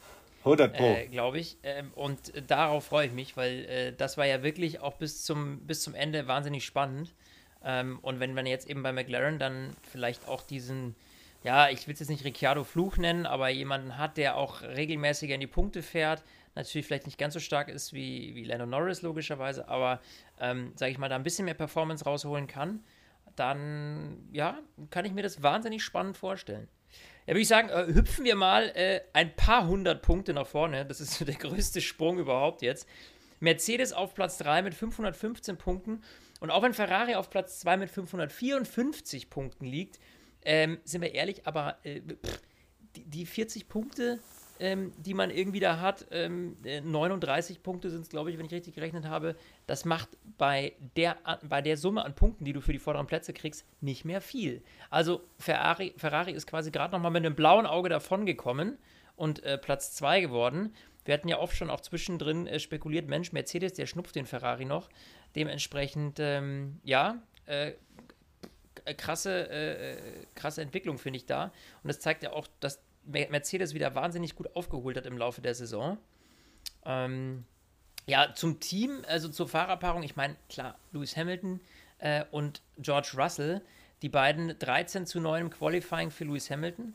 Ähm, da hat quasi der alte Hase immer noch das Sagen. Und im Rennen 12 zu 10 für George Russell. Wobei Lewis, wissen wir auch, der hatte einige Male ordentlich Pech. Ähm, nichtsdestotrotz, finde ich, haben die eine sehr gelungene Fahrerpaarung. Also bei den beiden, äh, da läuft es bei Mercedes. Ich finde, da hat Toto Wolf immer so den richtigen Riecher. Und ähm, wir haben ja da öfter darüber gesprochen, damals dieses Drama irgendwie Nico Rosberg, Lewis Hamilton, da hat er ja auch, glaube ich, mal gesagt, sowas will er nicht mehr haben. Und ähm, ja, die zwei scheinen sich gut zu verstehen. Ähm, klar, da geht es jetzt noch nicht um den WM-Titel, wo dann vielleicht die eine oder andere Rivalität ausbrechen könnte. Aber so wie es dieses Jahr gelaufen ist, wenn die Kurve weitergeht, dann müssen wir Mercedes vielleicht, wenn wir Glück haben, nächstes Jahr schon auf dem Zettel haben. Wobei für, für den WM-Titel, glaube ich, wird es nicht reichen. Aber ich glaube, Ferrari muss sich warm anpacken, wenn es nicht weiter nach vorne geht. Ja, kann ich unterschreiben. Ich würde gerne noch mal ein bisschen Anlauf nehmen. Also du kommst irgendwie als achtfacher äh, Teamweltmeister und fast äh, Weltmeister letztes Jahr in diese Saison, in diese Regeländerung das Auto wird ja. vorgestellt, sieht noch nach einem relativ normalen Auto aus. Beim zweiten Test auf einmal, was ist das? Das Auto war Murks. So, und ja, vor allem. Und dann musst du ja auch noch jeden Tag äh, zum Chiropraktiker, um deine Wirbelsäule wieder gerade richten zu lassen. Also Porpoising, Bouncing ja. und was sie nicht alles hatten. Ja. Also das Auto war ein super Fehlgriff. Dafür haben sie die Kurve noch relativ gut bekommen. Ist ein bisschen begünstigt, weil du es ja gerade so relativ nah zu Ferrari beschrieben hast durch Unvermögen bei Ferrari. Ansonsten wäre der Abstand, glaube ich, deutlicher gewesen. Ähm, die schlechteste Saison für Lewis Hamilton in seiner Geschichte, weil er hat nicht ein Rennen gewonnen. George Russell hat ja immerhin eins gewonnen. Ähm, also nach dem ersten Saisondrittel war die Tendenz schon wieder Richtung Lewis Hamilton. Das muss man mal sagen. Also ähm, George Russell hat äh, von den ersten, jetzt muss ich nochmal nachgucken, 1, 2, 3, 4, 5, 6, 7. Von den ersten acht Rennen war George Russell siebenmal besser als Lewis Hamilton. Also er hat sich definitiv auf das neue Auto besser mhm. einstellen können. Danach pendelt es aber eindeutiger hin zu Lewis Hamilton. Und ich glaube, George Russell kann am Ende auch ein bisschen froh sein, jetzt ohne seine Leistung zu schmälern, ähm, dass er dann in Brasilien einfach das Glück auf seiner Seite hatte mit dem ähm, Crash relativ am Anfang des Rennens mit Max Verstappen und Lewis Hamilton. Sonst hätte ihm Hamilton wahrscheinlich die Show gestohlen am Ende. Ich bin gespannt. Du hast ja gesagt, ja, die Fahrerpaarung ist ganz gut. Qualitativ ist die super. Aber wir haben jetzt keinen Lewis Hamilton gesehen, der im Bitch-Modus war. Also klar, er hat natürlich immer wieder fleißig rumgebitcht, aber er war halt noch nicht im Nico Rosberg Bitch-Modus. Und ich glaube, wenn es dann doch darum geht, äh, geht, mein, was habe ich denn heute im Sprachkasper? Wenn es dann doch darum geht, regelmäßig Siege einzufangen, bin ich gespannt, wie das, das Team harmoniert. Ja das, das, ist ja genau das, was ich meinte, dass es geht hier nicht um den Titel gerade. Und ähm, solange es nicht um den Titel geht, kann ich mir eben vorstellen, dass äh, Luis mal die, äh, äh die Füße stillhält. Aber wenn es dann wirklich darum geht, Nummer 1 zu sein und vor allem er, sein achter Titel, ja, quasi The Legendary Only One, Lewis Hamilton, äh, wenn es dann darum geht, dann wird er natürlich alles versuchen, um äh, George Russell zu deklassieren. Aber solange es nicht so weit ist, harmonieren die ganz gut. Ich bin auch ehrlich gesagt gespannt. Also Toto Wolf hat ja gesagt, die wollen ja das Konzept komplett jetzt in die Tonne kloppen wenn sie jetzt doch langsam den Grund gefunden haben, kann ich mir sogar vorstellen, dass sie weiterhin ein wenig alternativer fahren werden als Red Bull. Weil ich glaube, jetzt stumpf Red Bull kopieren wird nicht reichen, auf Jahre hin, weil dafür ist der Vorsprung dieses Jahr schon deutlich gewesen. Das fahrerische Talent haben sie. Ich glaube, wenn man jetzt nur auf die reine Qualität guckt, würde ich sogar sagen, haben sie die beste Fahrerpaarung im Feld von der Qualität. Nicht vom ja. Teamgefüge her. Da bin ich, sind wir beide gleicher Meinung, das könnte noch spannend werden. Wenn sie nächstes Jahr auf der technischen Seite auch nur einen Schritt machen, dann könnte das wirklich eine glorreiche Saison werden, weil Red Bull mit der Benachteiligung im Windkanal, Ferrari mit ein bisschen Abzeit und wahrscheinlich einem neuen Teamchef, Mercedes äh, mit dem Rebound. Also das hat Potenzial. Ansonsten war es natürlich eine grottoide Saison von Mercedes. Jetzt waren die letzten Ergebnisse, haben ein bisschen nach oben gezeigt, aber und was so ein bisschen die Sache äh, verklärt. Insgesamt war es aber eine Katastrophensaison. Und das von einem Team, was so erfolgs äh, mein Gott, erfolgsverwöhnt war. Wahnsinn, du, was hast du denn heute? Das ist ja schlimmer als ich sonst. Ja, ich Aber weiß ich auch nicht. Ich Floskeln nicht hin. Ich bin, ich bin, ich bin, ein bisschen aufgeregt, äh, weil es geht gerade um Lewis Hamilton, weißt du? Da, weißt ja, ich bin Fanboy. Ich bleibe auch immer Fanboy.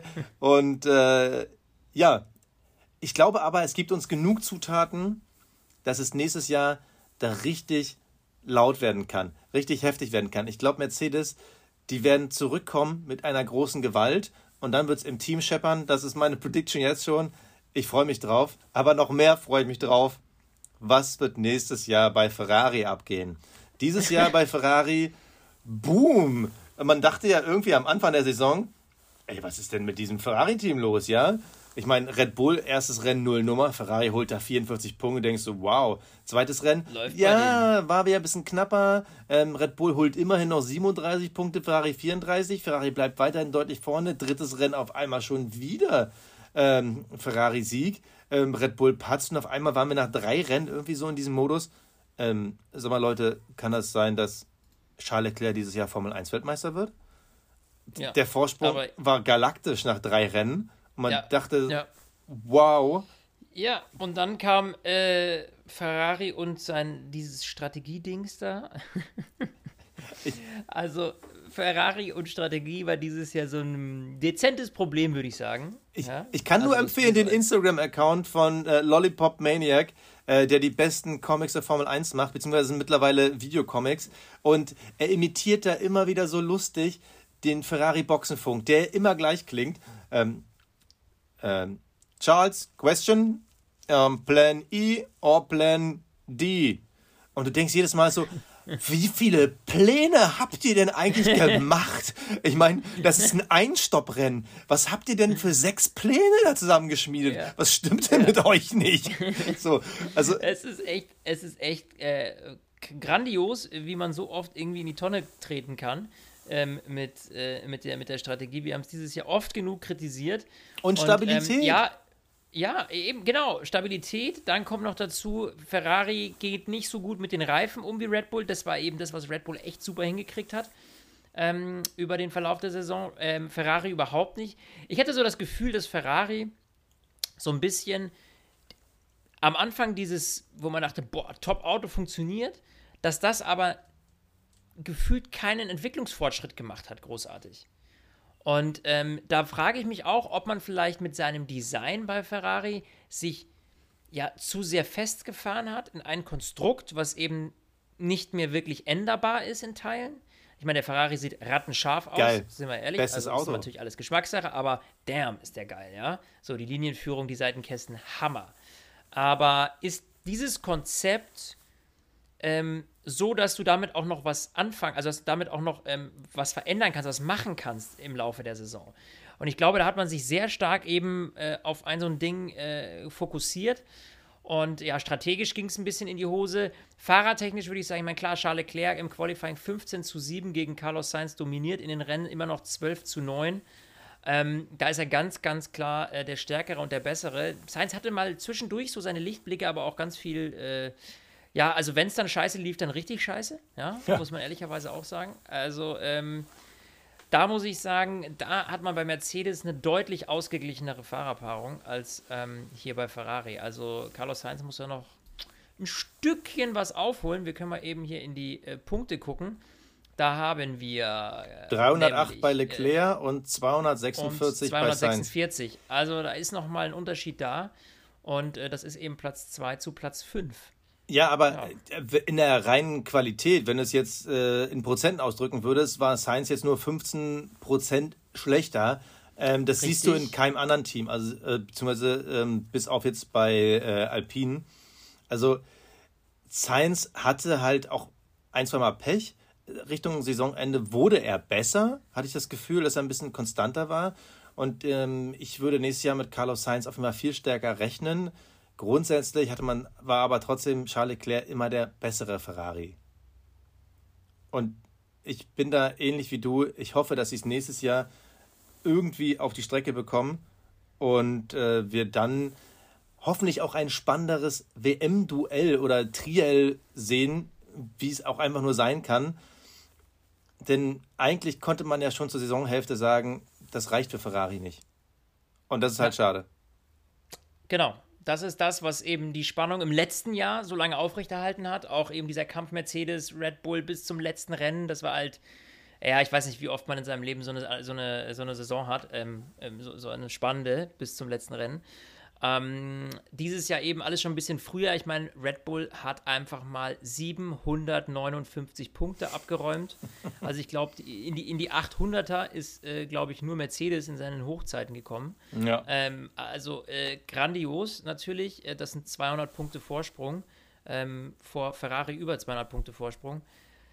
Das ist schon krass, was die da abgerockt haben. Das ist natürlich vor allem Max Verstappen zu verdanken, der hier eine, ja, der einfach die anderen maximal deklassiert hat.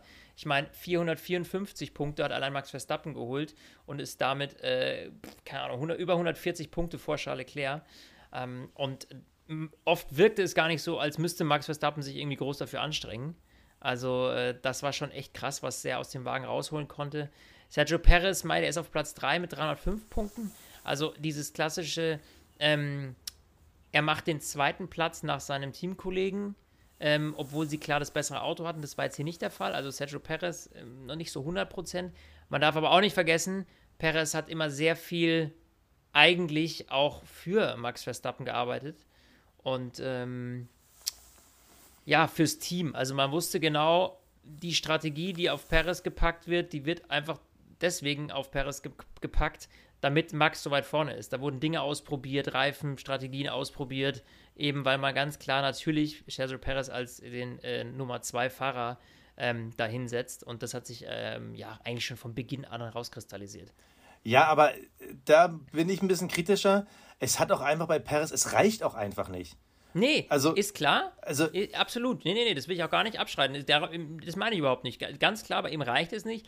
Aber ich glaube, der Unterschied wäre nicht so krass extrem gewesen, hätte man nicht ganz klar dann irgendwann auch äh, relativ schnell gesagt, so pass auf, äh, du kommst jetzt rein, nimmst jetzt mal die Reifen und dann hat man eben auf Max das angewendet, was funktioniert hat. Weißt du, wie ich meine? Ja, aber ich finde. Weißt du, wie oft haben wir ihn ewig draußen gelassen?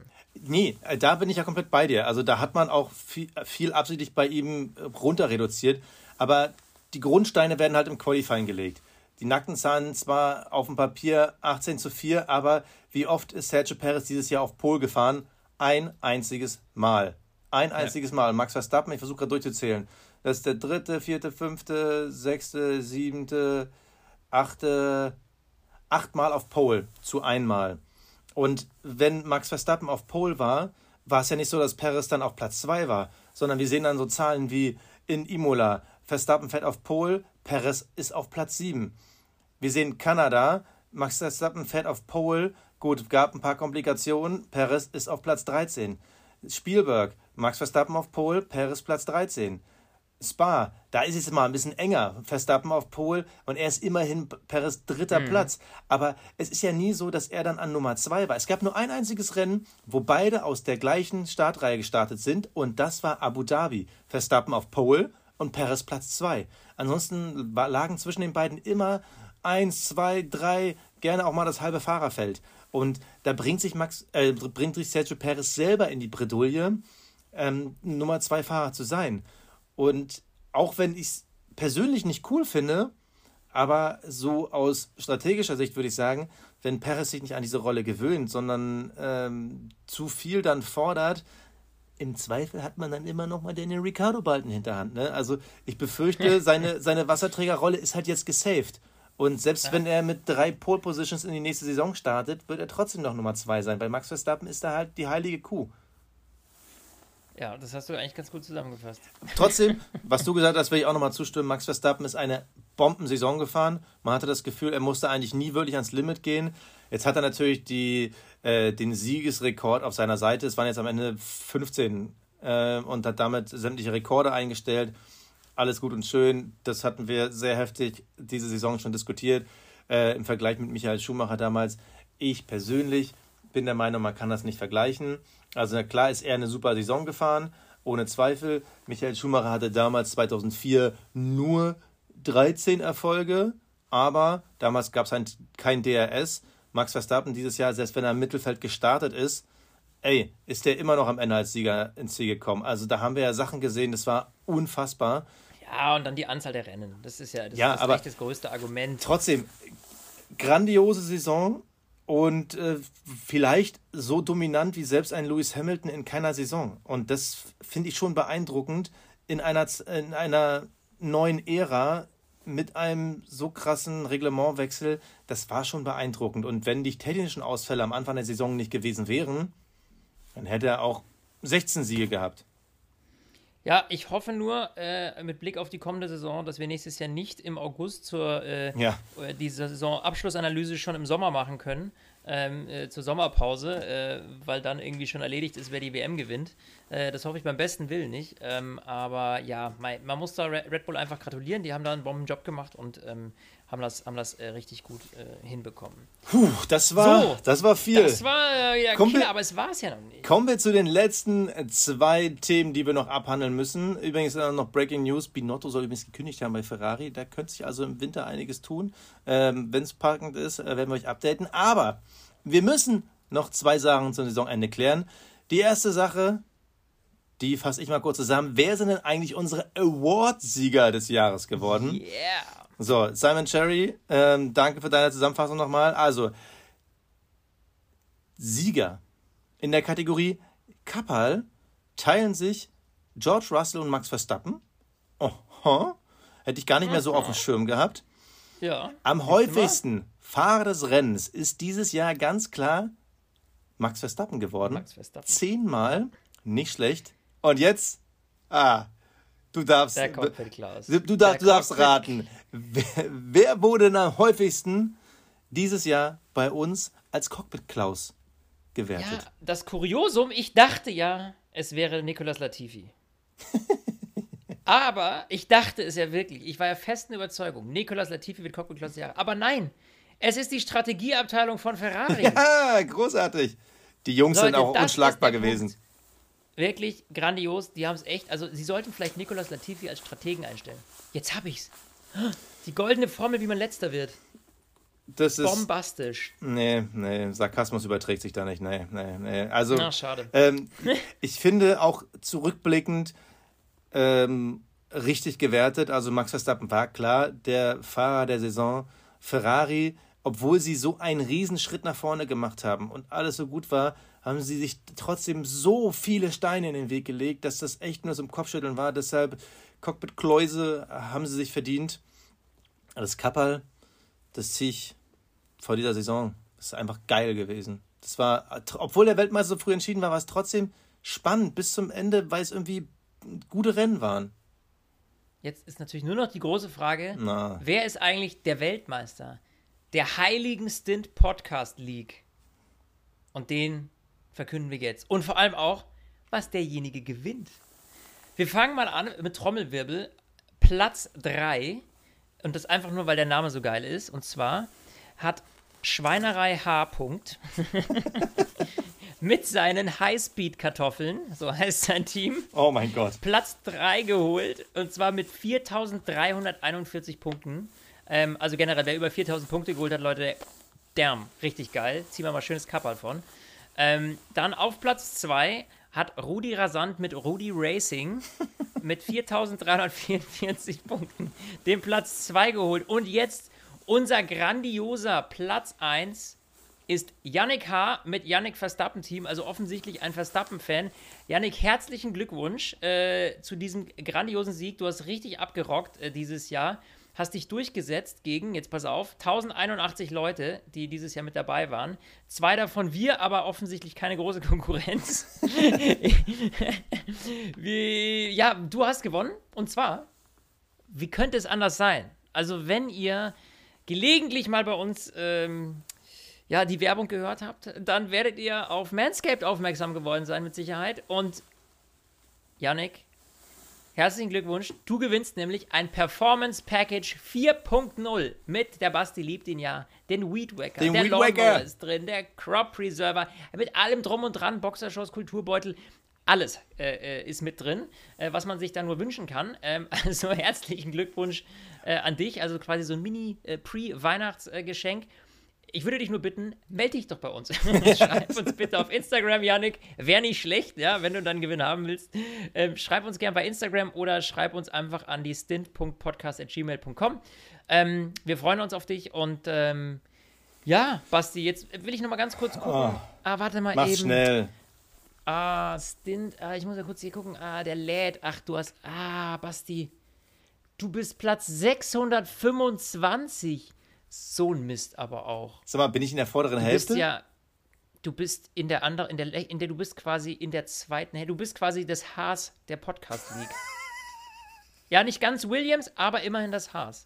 So mit 289 Punkten würde ich mich eher so bei McLaren Alpine einsortieren. ja. Äh, nicht 289, Platz 289, genau. Aber äh, du bist dann eher so, ähm, naja. Wollen wir nicht drüber reden? Nächstes Jahr gibt es eine neue Chance, dann natürlich wieder in der Podcast League. Ähm, da hoffen wir natürlich, dass alle wieder mit fleißig dabei sind.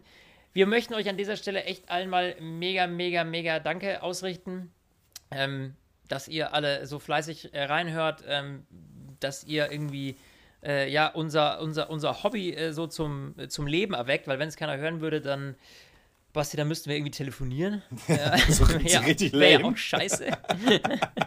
Deswegen ähm, es ist es mega, mega cool. Es macht wahnsinnig viel Spaß mit euch, vor allem, weil ihr auch so eine krasse Community seid, auch in der Form, dass einfach bei uns so wenig, also überhaupt, es gibt kein Hating Nee. bei uns auf Instagram. Und das, also wenn ich mir angucke, was bei allen möglichen so Influencern, was da so in anderen Themengebieten so abgeht, ähm, wie dann gleich irgendwie rumgeschimpft wird und rumgemacht wird. So, und bei uns ist es einfach immer konstruktiv. Ja. Und das ist so erfrischend, das ist so geil und es ist so selten in dieser Social Media Bubble. Ähm, deswegen da nochmal vielen, vielen Dank an, an euch. Und ähm, ja, wir freuen uns auf eine neue geile Saison nächstes Jahr mit euch. Und ähm, ja, wir wollen irgendwann, wenn wir es irgendwie schaffen, auf jeden Fall in der Winterpause nochmal eben Special machen zu Sebastian Vettel. Müssen wir mal gucken, wann wir das auf die Kette kriegen. Aber wir informieren euch darüber natürlich, wenn es das dann gibt, auf Instagram. Und aller, aller, aller spätestens hören wir uns natürlich im Februar wieder.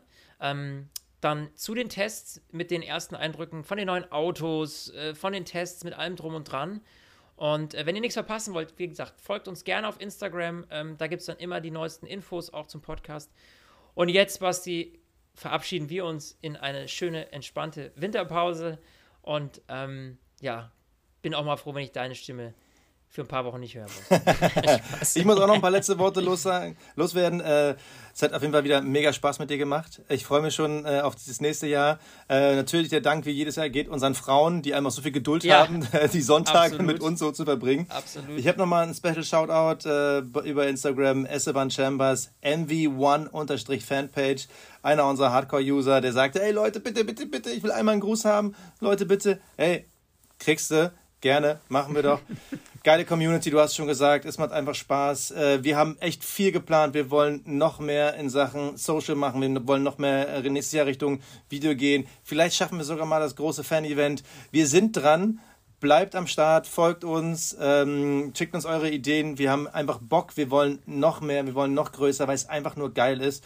Die Formel 1 boomt, sie wird auch aktuell wieder von Jahr zu Jahr größer, viel mehr Zuschauer. Wir haben viel mehr Hörer. Das ist geil, das motiviert uns. Deshalb danke euch und bis bald. Stint, der Formel 1 Podcast.